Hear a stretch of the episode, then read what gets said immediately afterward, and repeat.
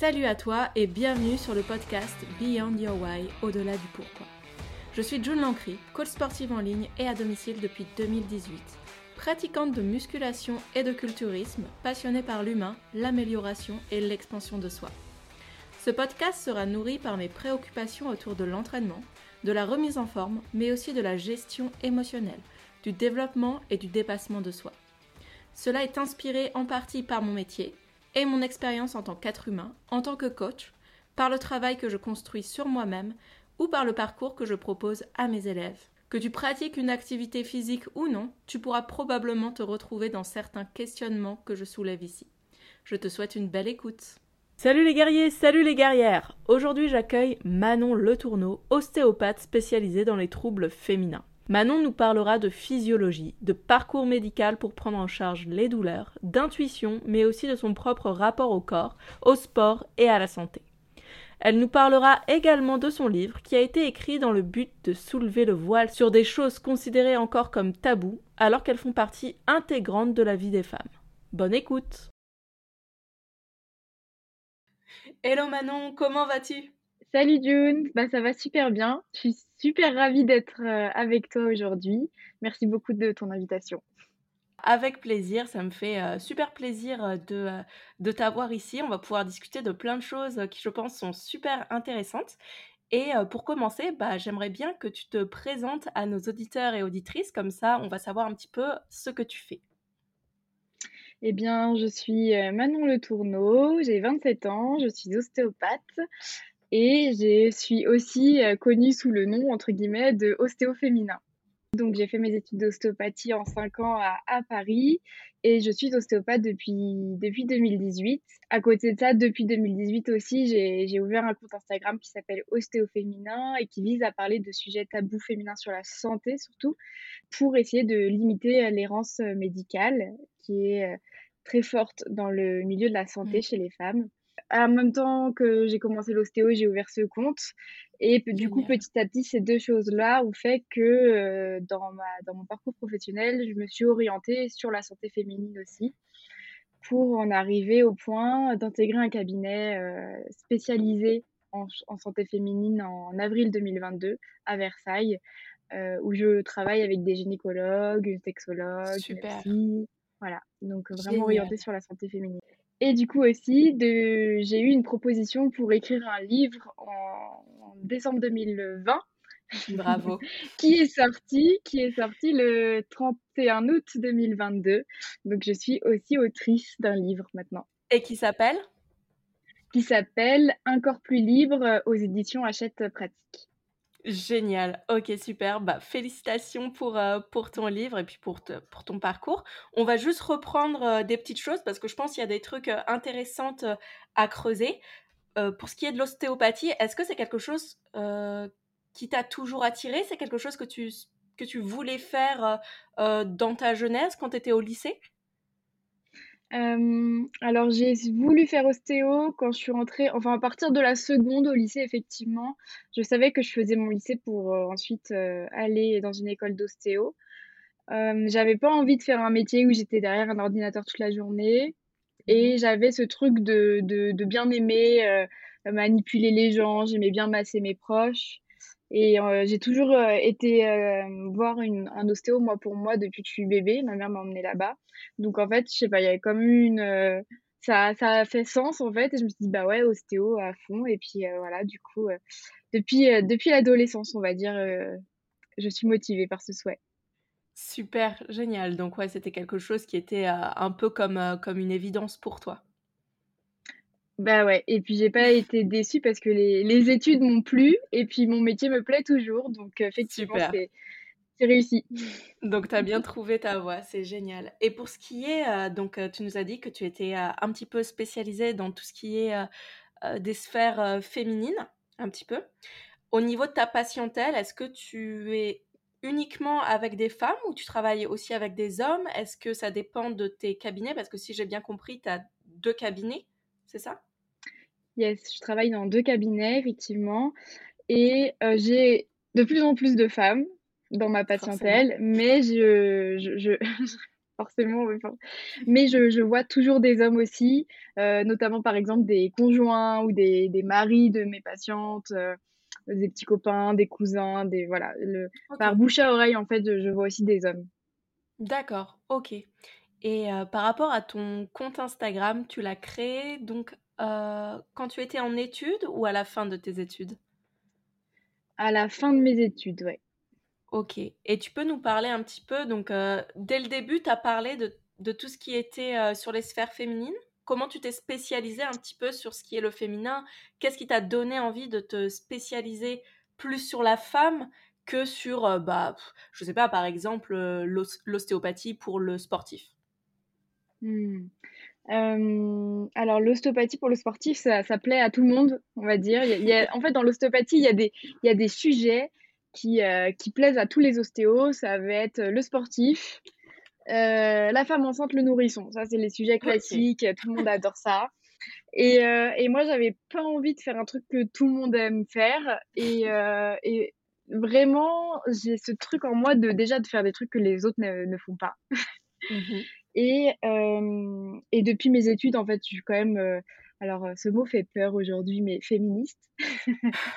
Euh, je milite, entre, je milite pas, mais du coup, par ce compte, finalement, je le milite un peu quand même pour euh, l'égalité homme-femme et notamment dans la santé et l'accès à la santé, accès à la connaissance. Mmh. Et, euh, et, oui, en fait, ce compte Instagram, il a tout de suite porté le nom d'ostéoféminin et c'est grâce à une de mes meilleures amies qui me disait, mais mais Manon, il faut que tu en parles à tout le monde parce que, alors, elles étaient mon premier public, mes copines. Hein, quand elles avaient une question sur leur santé, euh, j'étais là, mmh. j'étais là pour leur euh, donner des, des, réponses. Et elles m'ont vraiment motivée à me dire que, euh, en fait, ce que je leur disais, ça pouvait intéresser plein d'autres femmes et que je pouvais transmettre grâce à un compte Instagram, justement. Mmh. Ok, super, passionnant. Et au niveau de ton rapport au corps, je sais que ça peut être une question un petit peu euh, sensible, donc n'hésite pas à m'arrêter ou à dire simplement ce mmh. que toi tu, tu estimes intéressant pour nos auditeurs, nos auditrices, et pour qu'on comprenne un petit peu aussi ton cheminement et ton envie justement de, bah, de partager plus de choses, parce que peut-être que ce désir que tu avais de parler du corps féminin, c'est peut-être aussi quelque chose qui est à mettre en parallèle à ton rapport, ton propre rapport mmh. au corps, que ce soit le tien ou le corps en général? Mon rapport au corps, il a beaucoup changé pendant mes études d'ostéopathie. Je pense que, comme toute adolescente, j'ai commencé mes, mes, études d'ostéopathie à 17 ans. Donc, euh, forcément, à 17 ans, on est encore une adolescente, pas forcément bien dans son corps. Et les études font que bah, j'ai dû euh, passer 5 ans de ma vie en, en petite culotte, en soutien-gorge, euh, à être manipulée, à être regardée par toutes les personnes de ma classe. Donc euh, forcément, on, voit son corps, on voit les corps des autres aussi. Euh. Et du coup, il y a comme une mise à distance qui est faite.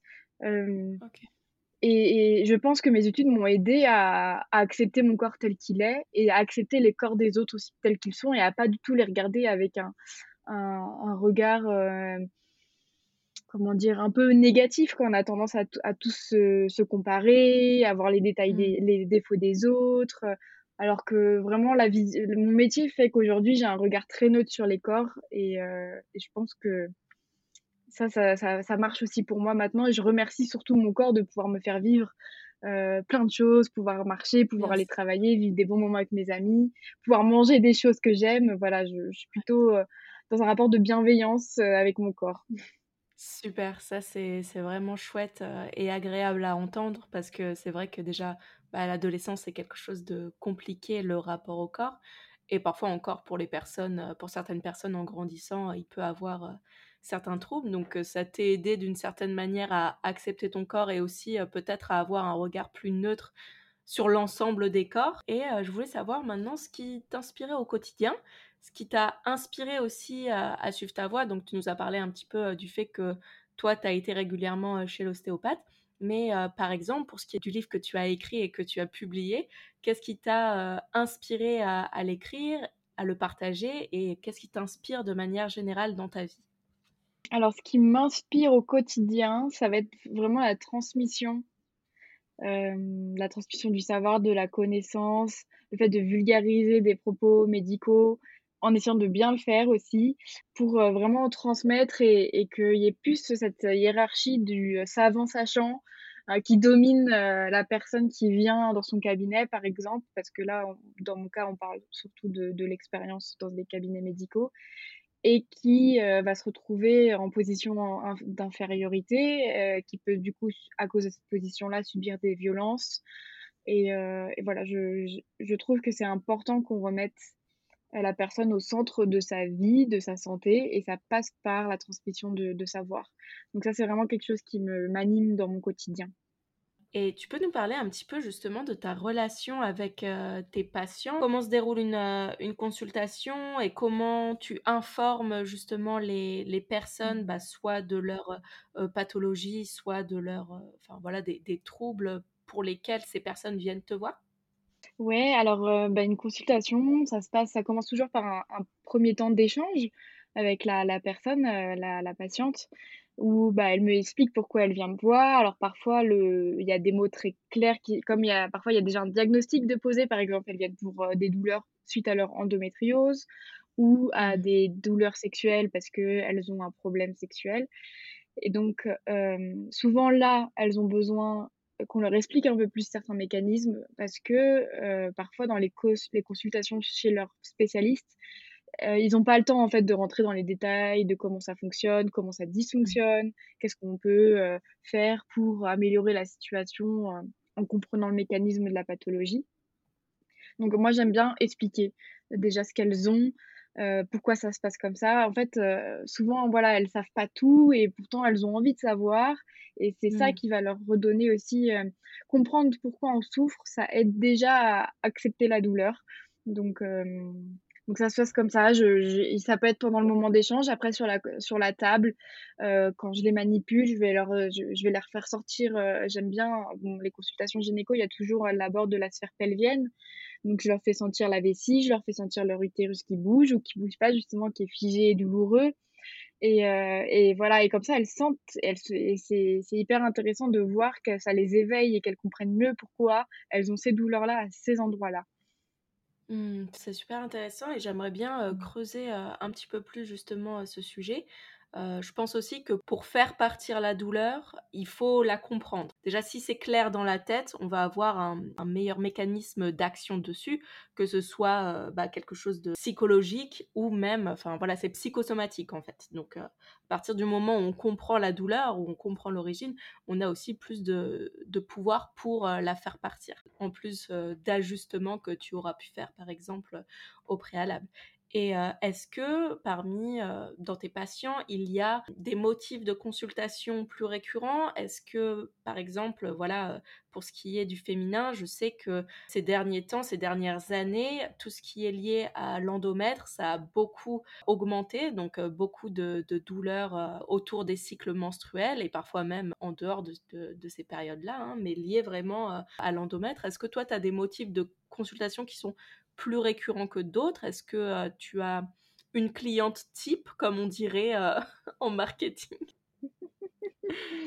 Euh, alors, du coup, vu qu'on est dans le domaine de la santé, on va parler de, de patiente type, on pourrait dire. J'ai beaucoup de patientes qui ont de l'endométriose. Et, mmh et du coup qui souffrent de, de dysménorrhée, donc de règles douloureuses, mais effectivement, mmh. Qui peuvent aussi ressentir des douleurs en dehors de leur période de règles.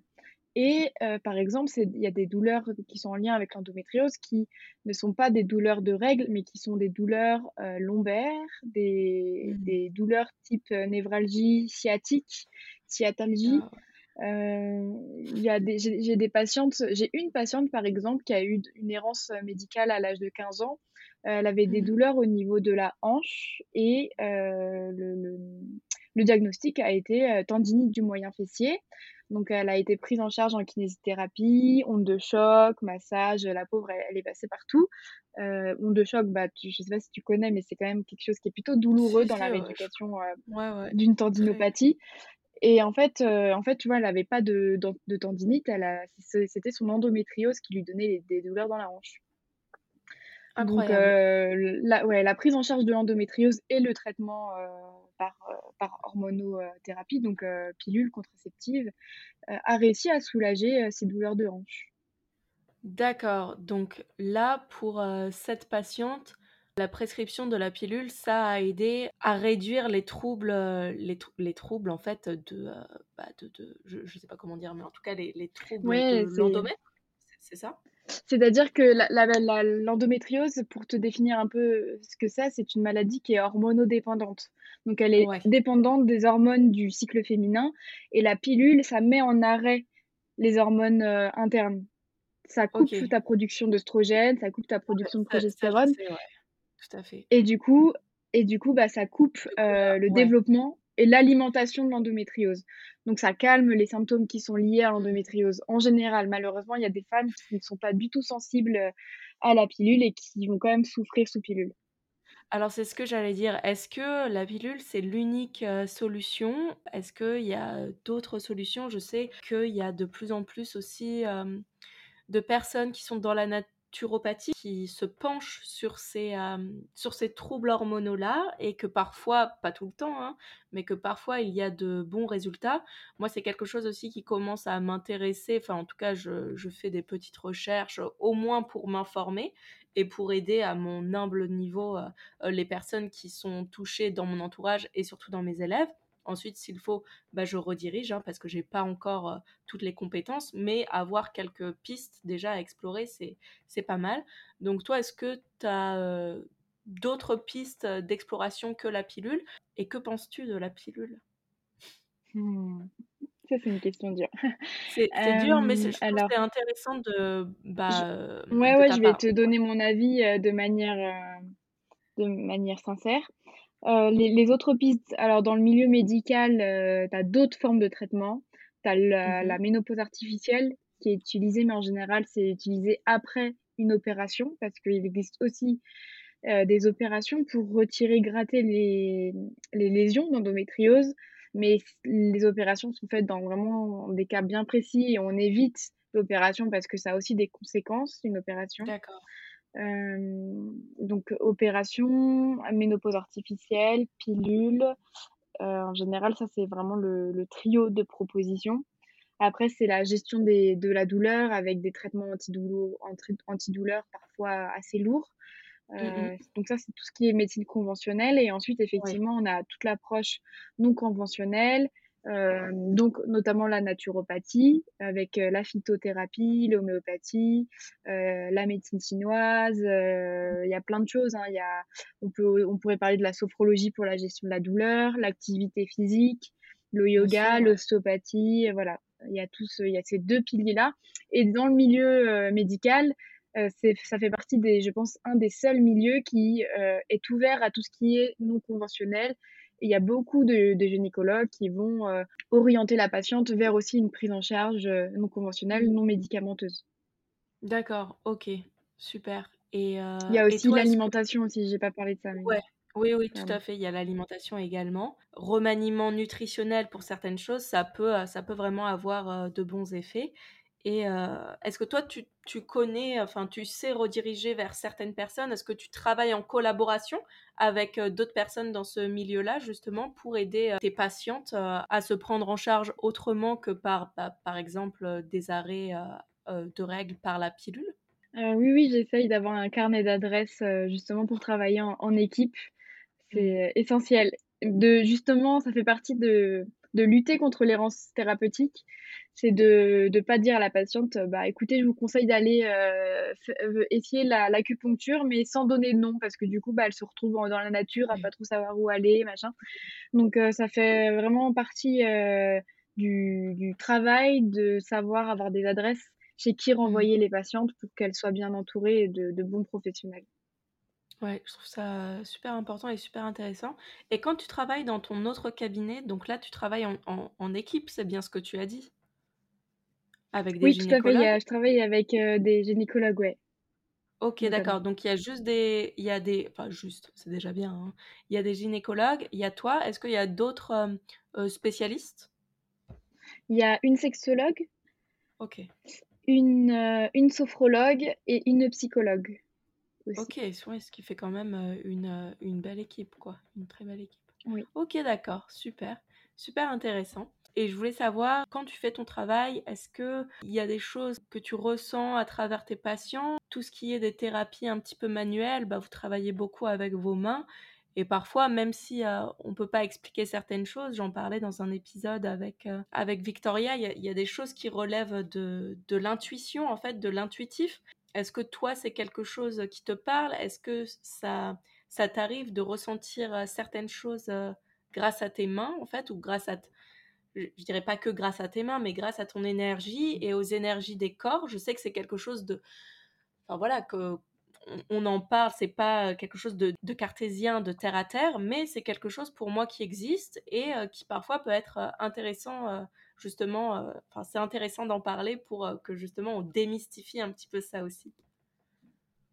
Oui, oui, oui. oui, j'ai, je, effectivement, je ressens des choses dans mes mains. On pourrait parler d'intuition manuelle, effectivement.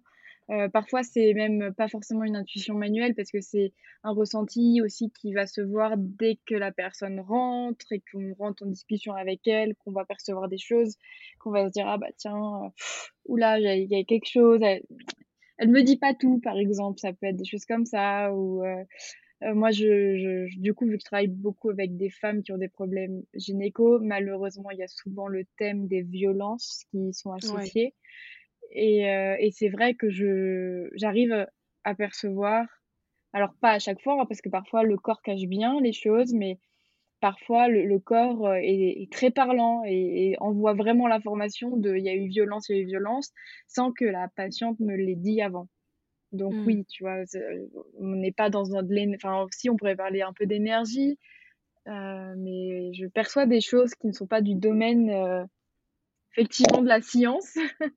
ouais. mais qui existent bien, euh, C'est aussi le corps qui, qui, sait parler et qui sait transmettre. De toute façon, on le voit hein, quand une personne...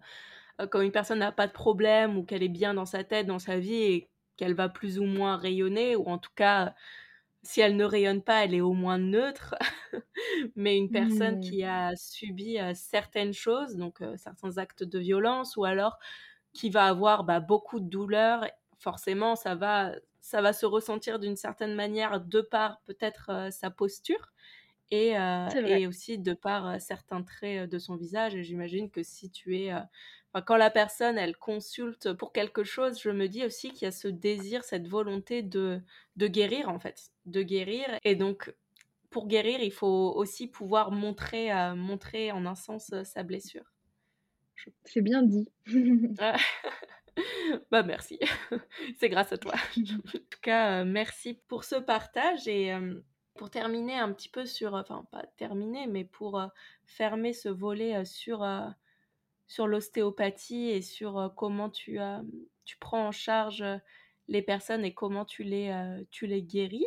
Est-ce que tu vois les personnes sur le long terme? Et si tu avais un conseil à donner à quelqu'un qui a, qui a des douleurs ou qui, qui pense avoir quelque chose mais qui ne sait pas vers qui se diriger, qui par exemple, on va prendre un exemple un peu plus concret. Si tu avais un conseil à mmh. donner à une femme qui a des douleurs, qui ne sait pas vers qui se tourner, par où lui dirais-tu de commencer? C'est une bonne question euh, parce que euh, parce que parce que chaque euh, femme a, on va dire, une affinité avec un style de professionnel de santé.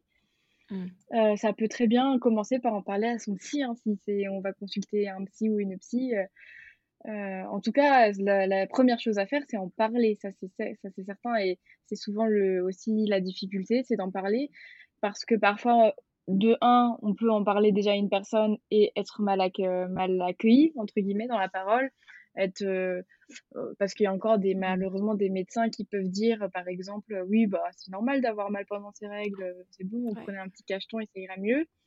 Euh, donc en fait il faut pas s'arrêter à une porte fermée et il faut continuer à aller à toquer à d'autres portes. C'est c'est un des conseils que je donne régulièrement c'est même s'il y a quelqu'un qui vous a pas écouté qui vous a pas entendu continuer à, à persévérer parce que si vous vous sentez qu'il y a quelque chose qui ne va pas c'est qu'il y a quelque chose qui ne va pas. Mmh. Et, à un moment donné, forcément, vous tomberez sur un professionnel qui vous écoutera. Mmh.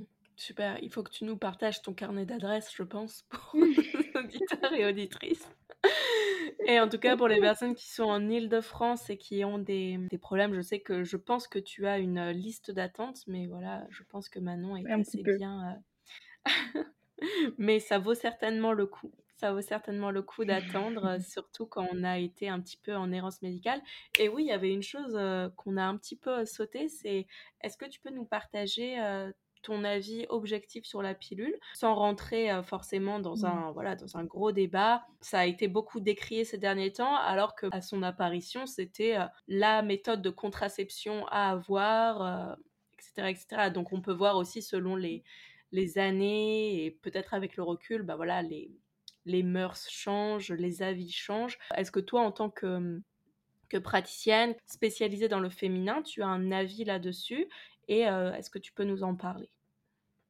Oui, alors, justement, je, te dirais que pour répondre à cette question, je retirais ma casquette d'ostéopathe. Parce qu'en tant qu'ostéopathe, j'ai pas à avoir d'avis sur un traitement.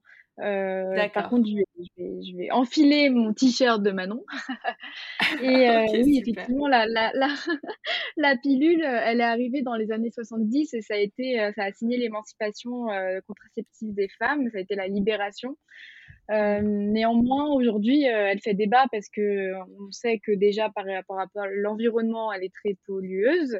Euh, pour la mmh. santé des femmes, elle a quand même des effets secondaires au moment où on prend les traitements, mais aussi elle est quand même un facteur favorisant de certaines maladies cardiovasculaires chez certaines femmes. Elle est facteur favorisant de cancer chez certaines mmh. femmes. Donc, oui, aujourd'hui, on a du recul sur la pilule. Elle a beaucoup beaucoup, beaucoup de, points positifs. Quand même, la contraception, c'est un sujet important chez les femmes. C'est nous, quand même nous qui portons euh, le bébé, hein, parce que quand on, met la contraception sur l'homme, euh, finalement, s'il y a un problème de contraception, il n'emporte pas directement la conséquence. Donc, euh, voilà. Mmh. mais qu'est-ce que je voulais te dire d'autre? Oui, bah voilà, les, les, effets secondaires sur les, la, santé féminine, à un moment où on prend la pilule, euh, la baisse de libido, la dépression, euh, le, la, prise, la prise de poids, euh, l'humeur qui reste complètement à plat, qui a plus de haut ni de bas. c'est tout ça, c'est des choses que on vit et qu'on n'a plus envie de vivre. ça fait partie de, ce que je témoigne dans l'introduction de mon livre où je raconte mon histoire avec notamment la pilule et l'implant contraceptif qui est hormonal aussi. Et ça a été pour moi la, grande libération de m'en débarrasser. Donc je ne mmh. prends plus de, contraception hormonale depuis euh, au, moins, euh, je dirais, 6 ans, 6-7 ans. Et mmh. je, ne prendrai plus de contraception hormonale. Oui, ouais, ouais, je, comprends tout à fait. Euh, moi, c'est moi c'est pareil. Hein, ça fait un moment déjà que j'ai arrêté.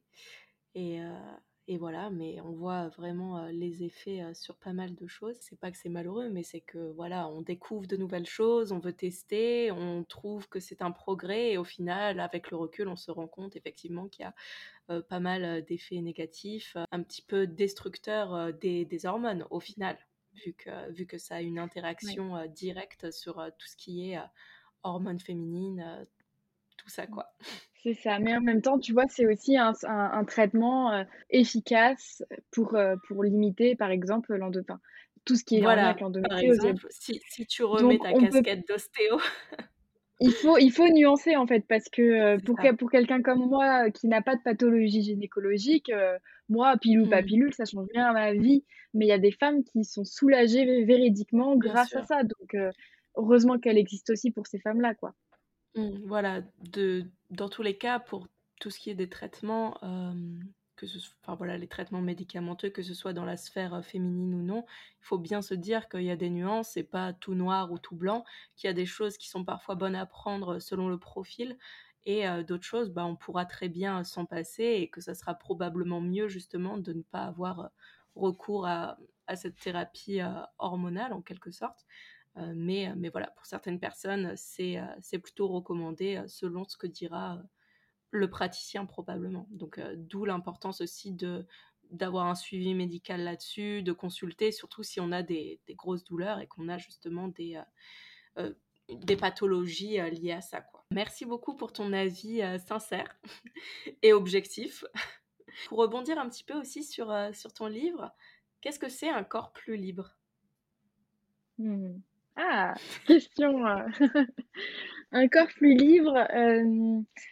alors, eh bien, qu'est-ce que je transmets dans mon livre? J'essaie de, de transmettre que c'est un corps qui ne répond à aucun diktat, qui essaye de mmh. s'émanciper justement de, de, tout ce que la société euh, fait reposer sur nos épaules en tant que femmes, sur l'esthétique, sur la santé, sur le, voilà, le médical, tu prendras la pilule et puis ce sera la seule chose que tu auras le droit de faire.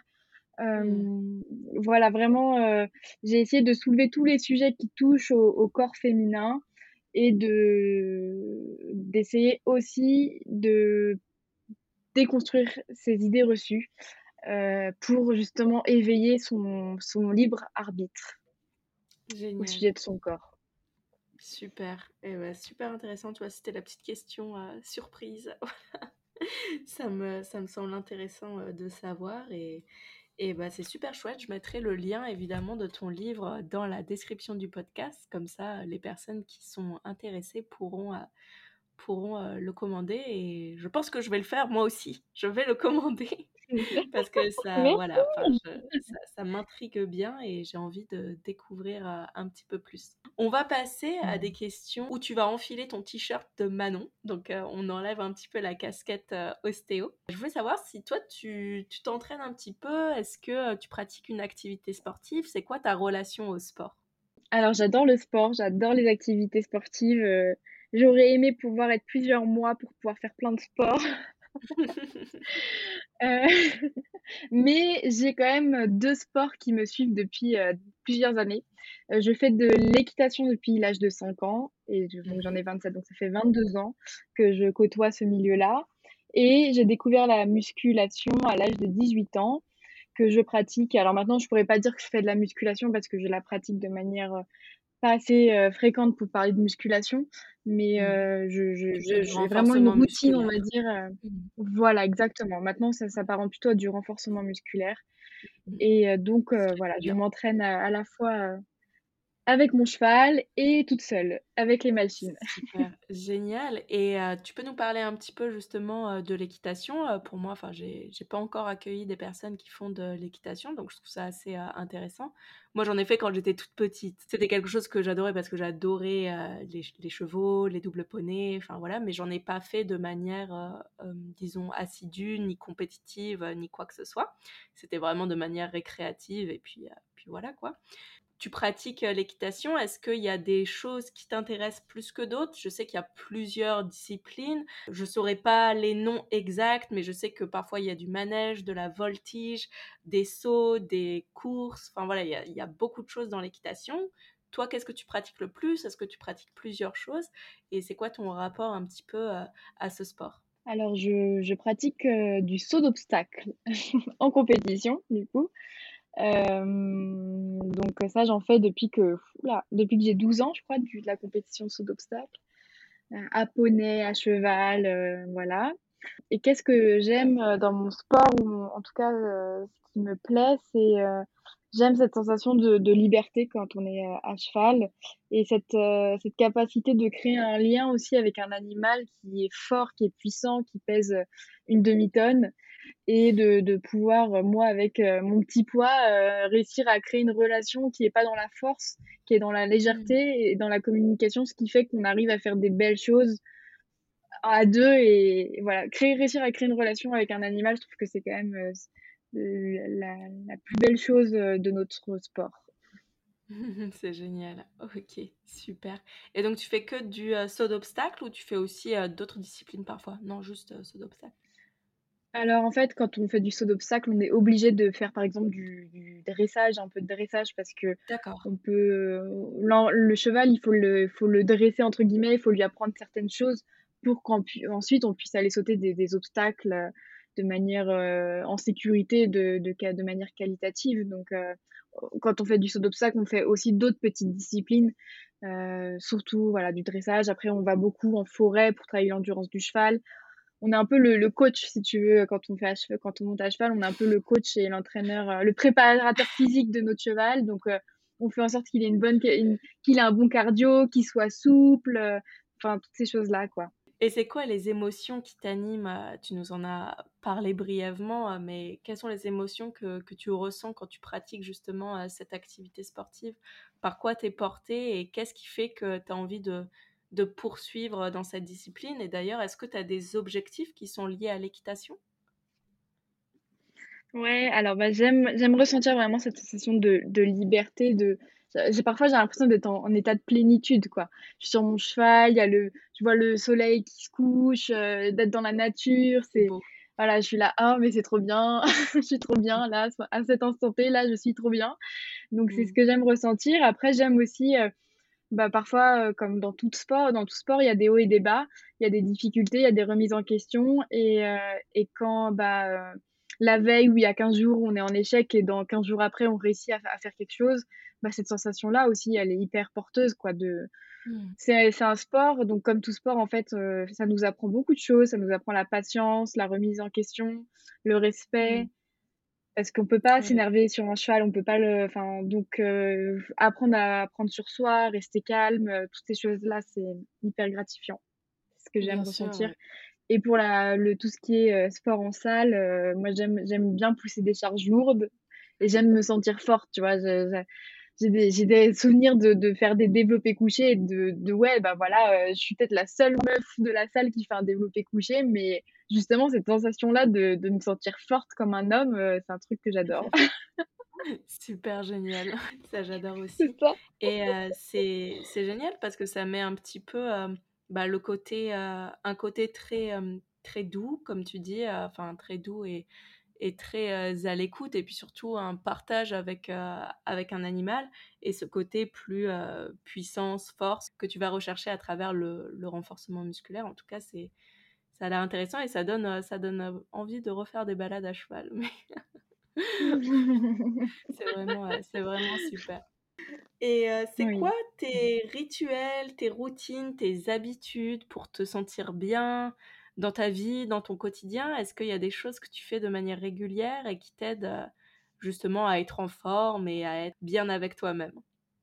Eh ben, justement, je crois que ce que j'aime faire pour me sentir bien, c'est de me couper de mes habitudes et de ma routine et de mmh. faire des, des choses qui changent. Euh, euh par exemple, euh, me, me dire bon bah ce soir je finis plutôt le travail ou euh, bah tiens ce jour-là je ne travaillerai pas.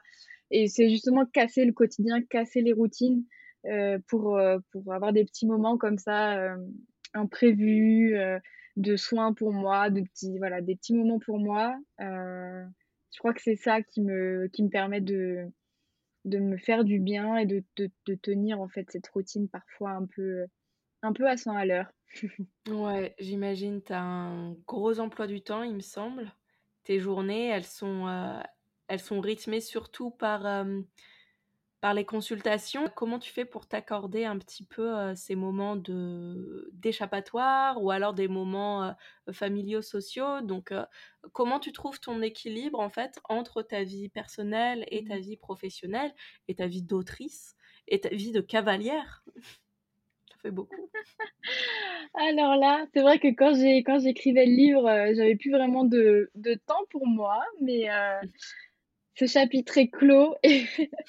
Mais oui, ça, ça, a été un moment un peu, un peu dur parce qu'effectivement, bah, je travaillais toujours au cabinet. Euh, j'écrivais le livre euh, le week-end, euh, sur les jours où je travaillais pas. Et j'essayais de continuer à aller au cheval parce que c'est quand même essentiel pour moi. Mais sinon, depuis que je travaille, je me suis toujours fixé des, des demi-journées, par exemple, ou en semaine où je ne travaille pas pour aller monter à cheval. Et ça, c'est fixe et je ne les ouvre jamais. Donc, je me fais, en fait, je me fais rarement déborder par mon travail maintenant parce que j'ai mes, mes jours fixes ou j'ai mes heures fixes et euh, j'essaye de pas dépasser parce que sinon, effectivement, euh, c'est trop, quoi. Mais euh, mais il y a quand même eu un moment où, bah, quand tu es en début d'activité, tu acceptes un peu tout le monde à n'importe quelle heure, n'importe quel jour. Je travaillais le dimanche parfois. Et il y a quand même eu un moment où il a fallu bah, où il a fallu couper ce, ce truc-là de dire bah, je travaille, euh, je travaille, je travaille, je travaille, parce qu'en fait, finalement, euh, bah, c'est ce que je, je, voulais en parler. Mais au bout d'un moment, en fait, mon corps, moi, m'a lâché. Je me suis, je me suis pété le genou il y a deux ans. Et, et j'ai très bien compris ce qui s'est passé, quoi. C'était, je sais que j'étais à bout, j'étais à, mmh. bout de souffle. Et, et je me serais pas arrêtée toute seule.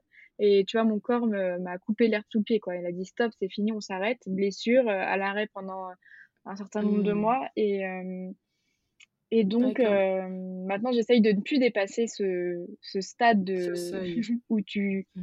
Ce seuil de, où tu, tu dépasses tes limites physiques et psychologiques. Et au final, bah, tu te fais quand même arrêter à un moment donné, mais souvent euh, trop tard.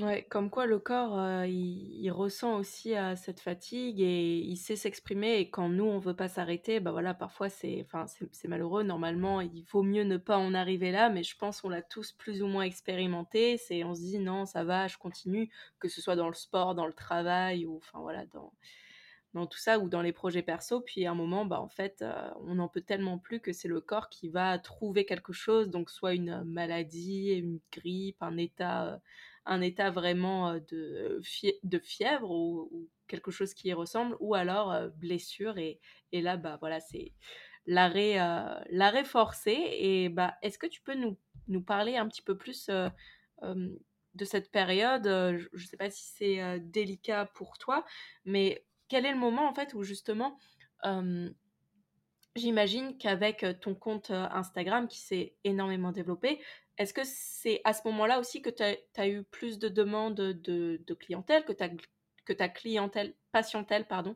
que ta patientèle s'est amplifiée? Et est-ce que c'est à ce moment-là aussi que toi, tu n'as pas su te mettre justement ces, limites pour avoir cet équilibre entre vie, euh, vie personnelle et vie professionnelle? Mmh. Ouais, c'est exactement ça. C'était euh, en fait la descente un peu en, flèche, ça a été à la sortie du confinement euh, de 2020. Mmh Pendant le confinement, je travaillais plus, on n'avait plus le droit d'aller en cabinet et donc à ce moment-là, j'étais à fond sur Instagram. Je travaillais tous les jours sur Instagram, plusieurs heures par jour et c'était un réel, enfin, c'était vraiment devenu mon travail en fait. Mmh. donc ça m'a effectivement fait développer ma patientèle. Je suis revenue au cabinet, j'avais deux semaines d'attente.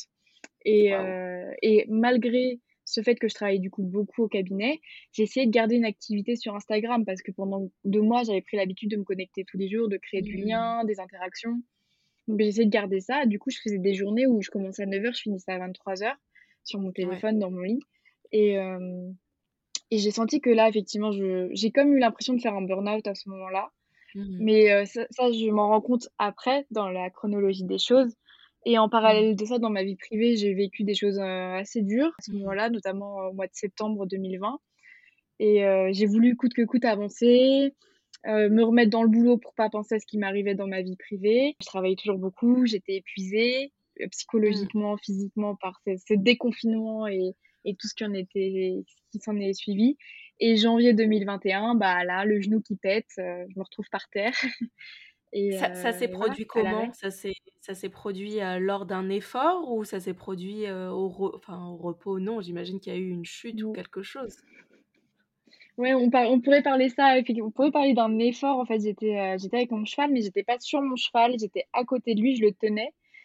Et à ce moment-là, il était jeune, je venais de la Et euh, il y a un moment donné, il m'a dit non mais j'en ai marre, tu me saoules et il s'est barré au galop en fait et j'ai pas voulu le lâcher. Ah et sur un appui, j'ai le, bah, j'ai le genou qui a lâché et c'était euh, c'était mon ligament croisé, ma greffe de ligament croisé qui a lâché, comme un comme un footballeur tu sais sur un appui. Aïe, aïe, aïe, Mais du coup, tu avais déjà une greffe, tu t'étais déjà fait les ligaments croisés? Donc ouais, c'était il y avait déjà une euh, fragilité. Mmh. Et tu t'es fait comment les ligaments croisés? La première fois, je les ai fait au ski. Purée, mais tout le monde se les fait au ski, c'est pas croyable. J'ai tellement d'élèves. Hyper dangereux le ski. Ouais, ouais, c'est très dangereux, donc euh, fais attention, hein, parce que je sais où tu es. fais attention, fais attention. Mais, euh, mais ouais, donc euh, donc il y avait déjà une fragilité, et avec la fatigue et le fait un petit peu que tu as voulu, que tu aies voulu, pardon, pas étouffer, mais en tout cas peut-être cacher bah, tout ce qui se passait dans ta vie privée. Bah voilà, mmh. ça t'as pas écouté, t'as foncé et au final, c'est le corps qui dit laisse-moi un petit peu respirer. Du répit, ouais, vraiment. Le... C'est comme ça que, que je l'analyse a posteriori, mmh. mais je me rends compte aussi que ça, quelque part, ça m'a ça m'a sauvée parce que ça m'a vraiment obligée de, à couper. Euh, je me suis fait opérer, j'ai été quatre semaines en centre de rééducation, donc j'ai pas travaillé pendant six semaines ensuite. Et j'ai senti que j'en avais besoin de ce repos de six semaines, quoi. Mmh, je vois, c'est après justement cette phase qu'on sent la décompensation du corps qui respire et qui dit ah ouais en fait j'en avais vraiment besoin quoi, j'en avais vraiment besoin.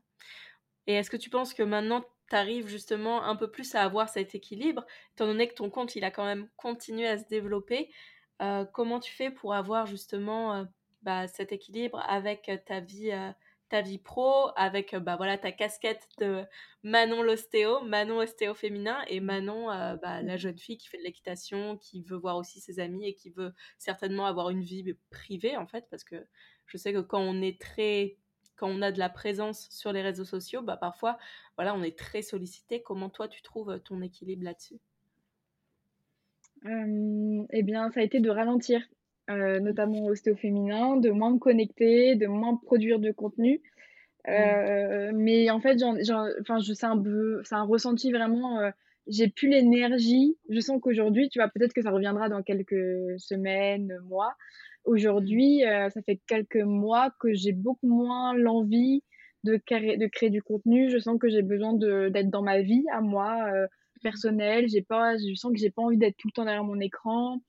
Et, oui, j'essaye aujourd'hui de, de ressentir mes, mes, limites et de pas les dépasser. Et mmh. euh, bah, même si c'est un peu frustrant parce que ça a été beaucoup d'énergie de créer ce compte Instagram et de le faire euh, fructifier, bah, ma santé, elle est plus importante que, que tout ça. Donc euh, maintenant, je, je, crois que je suis plus à l'écoute, oui, oui, oui.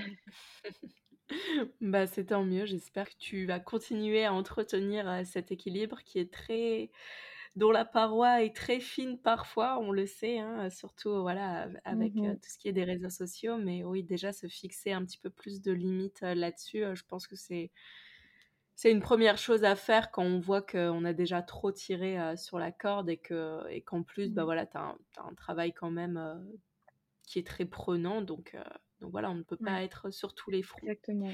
Et est-ce que tu peux nous parler d'un objectif que tu as atteint et peut-être d'un objectif que tu t'es fixé sur ces prochaines années? J'en ai, j'en ai deux. bah super, partage-nous les deux. Mes deux objectifs que j'ai atteints, donc dans ma vie perso, euh, voilà, j'avais un objectif de petite fille parce que comme je t'ai dit, je monte à cheval depuis que j'ai 5 ans. Euh, c'était d'avoir mon propre cheval. Que j'ai donc j'ai enfin réalisé ce rêve, cet objectif euh, depuis deux ans.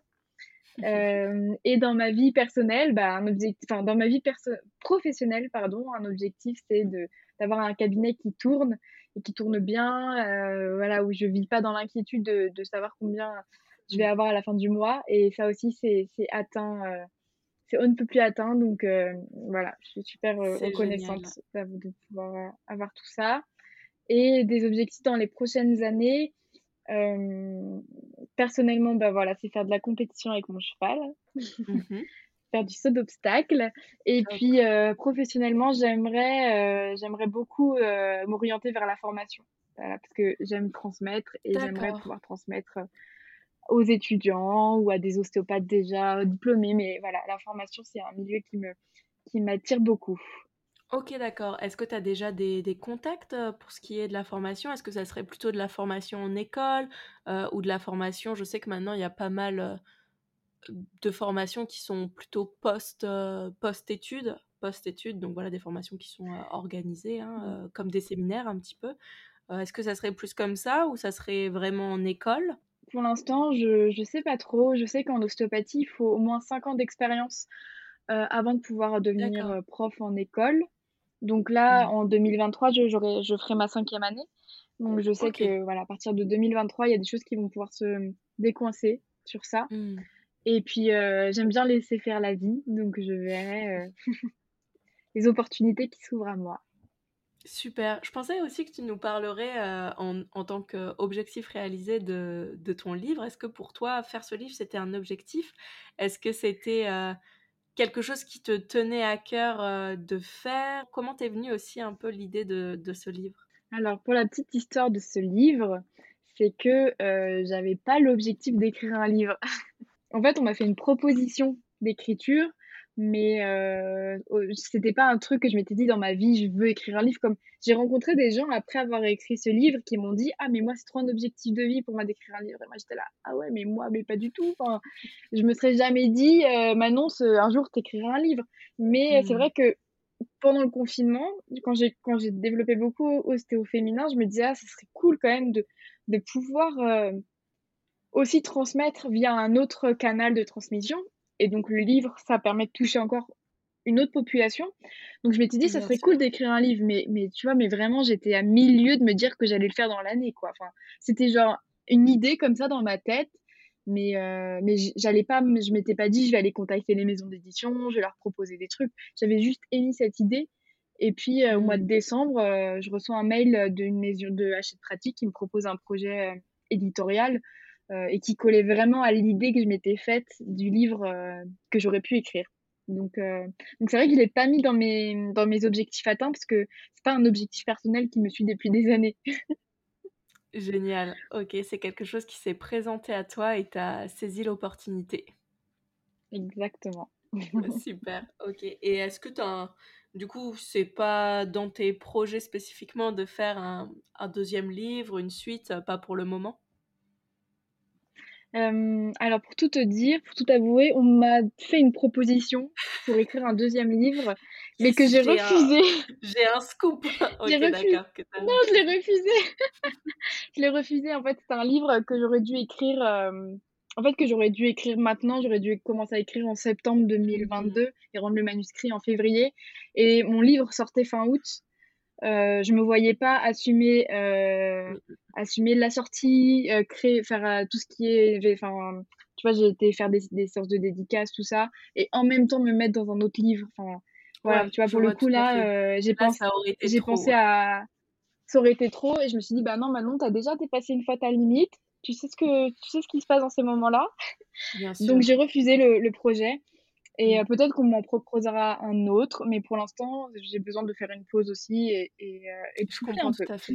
Et c'est bien euh, justement que tu aies écouté aussi bah, ton corps, justement, qui te disait ça aurait été de trop et que tu aurais probablement tiré sur la corde donc mmh. c'est bien. Mais c'est vrai que mon, mon, entourage, mon entourage me dit mais vas-y Manon, c'est trop bien, tu vas écrire un deuxième livre, c'est trop ouf. J'étais là oui, mais en fait là je crois que je vais dire non.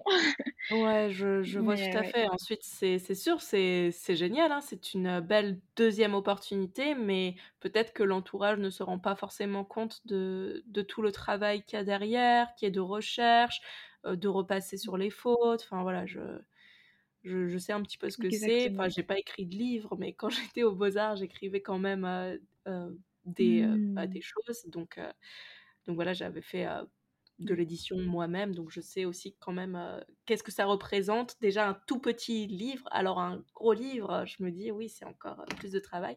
Et surtout quand on a un autre travail à côté, bon bah voilà, il y a un moment, il mmh. faut aussi respirer et vivre sa vie. et pas juste, euh, juste, le travail. Super. Si tu avais un livre à recommander à nos auditeurs, nos auditrices, un film, on va commencer par ça. Si tu avais un livre et un film à recommander à nos auditeurs. Ok.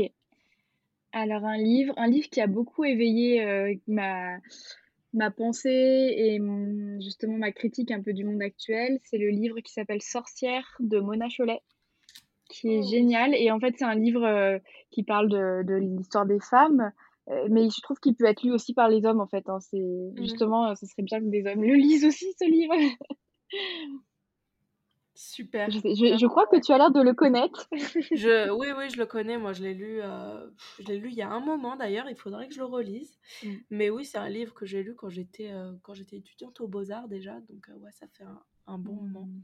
On avait une super bibliothèque, donc il y avait plein de livres, tous plus intéressants les uns que les autres, et donc je l'ai découvert complètement par hasard.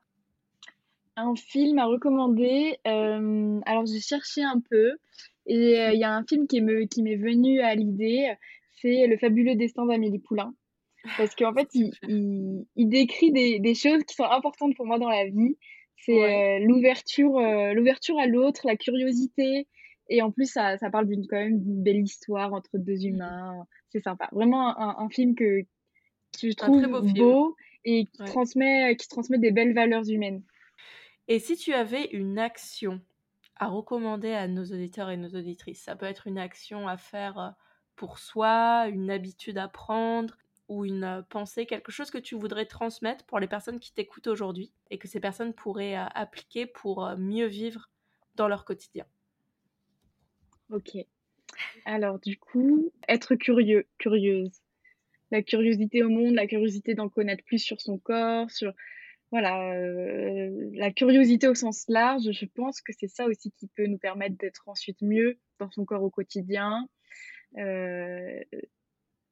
voilà, je ne sais pas ce que tu en penses. je, je, suis tout à fait d'accord et je pense que c'est quelque chose de très bien que d'être curieux et que oui, il faut rester éveillé, que ce soit enfin éveillé, qu'il faut rester curieux bah, justement de, de la vie, de, des choses qui nous entourent, de différents sujets, s'ouvrir à des choses qu'on ne connaît pas et aussi être curieux de son corps. Je vais rajouter une mmh. petite question. Comment toi tu entretiens ta curiosité justement? Eh bien, j'aime bien lire. donc j'aime bien lire des livres. alors il y a eu beaucoup beaucoup de livres sur la santé féminine. Maintenant j'essaye de, de ralentir un peu ces lectures-là. Euh, j'aime bien lire des essais de, de, féministes, donc de Mona Chollet par exemple. Euh, et puis discuter avec les gens. Moi, j'adore discuter. Et euh, même si parfois les gens ne partagent pas mon point de vue ou ma vision des choses, j'essaye de jamais être dans l'affront, mais vraiment dans l'écoute pour, mmh. bah, pour voir en fait qu'est-ce que ça fait de voir la vie avec un autre filtre. Et parfois, bah, ça me permet d'aussi modifier mon filtre de perception.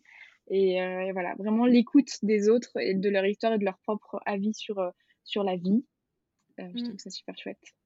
Ouais, je suis tout à fait d'accord. Et discuter avec les autres en essayant de rester ouvert, c'est quelque chose qui est super important et, et qu'il faut entretenir. Et voilà, essayer de, de se permettre d'écouter, même si on n'est pas forcément d'accord même si on partage pas les mêmes points de vue, ne pas être dans la complète fermeture, même si on n'est pas forcément euh, sensible au, point de vue, au point de vue euh, de la personne, mais, mais voilà, être dans l'écoute et se dire, bon, bah, ok, cette personne-là, elle pense comme ça, pourquoi elle pense comme ça, et essayer de simplement d'écouter, comme tu dis, et, on n'est pas obligé d'être dans l'acceptation ou dans l'acquiescement, mais simplement euh, écouter déjà et ça peut éveiller aussi chez nous euh, de la curiosité et de l'apprentissage.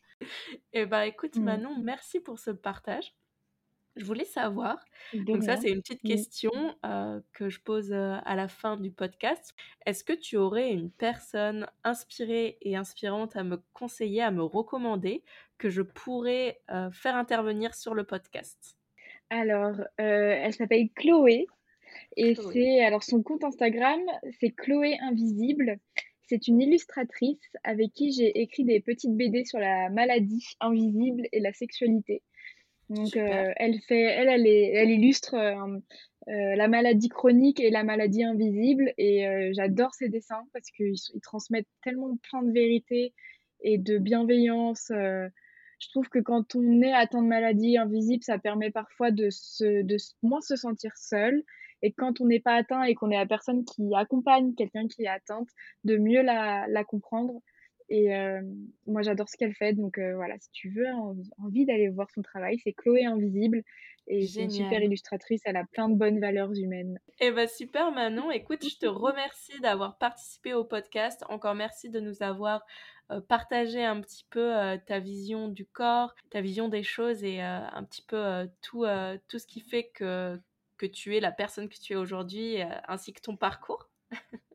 je te remercie encore et pour nos auditeurs et auditrices, je vous dis à tout de suite. Hey, pas si vite Merci d'avoir écouté jusqu'au bout.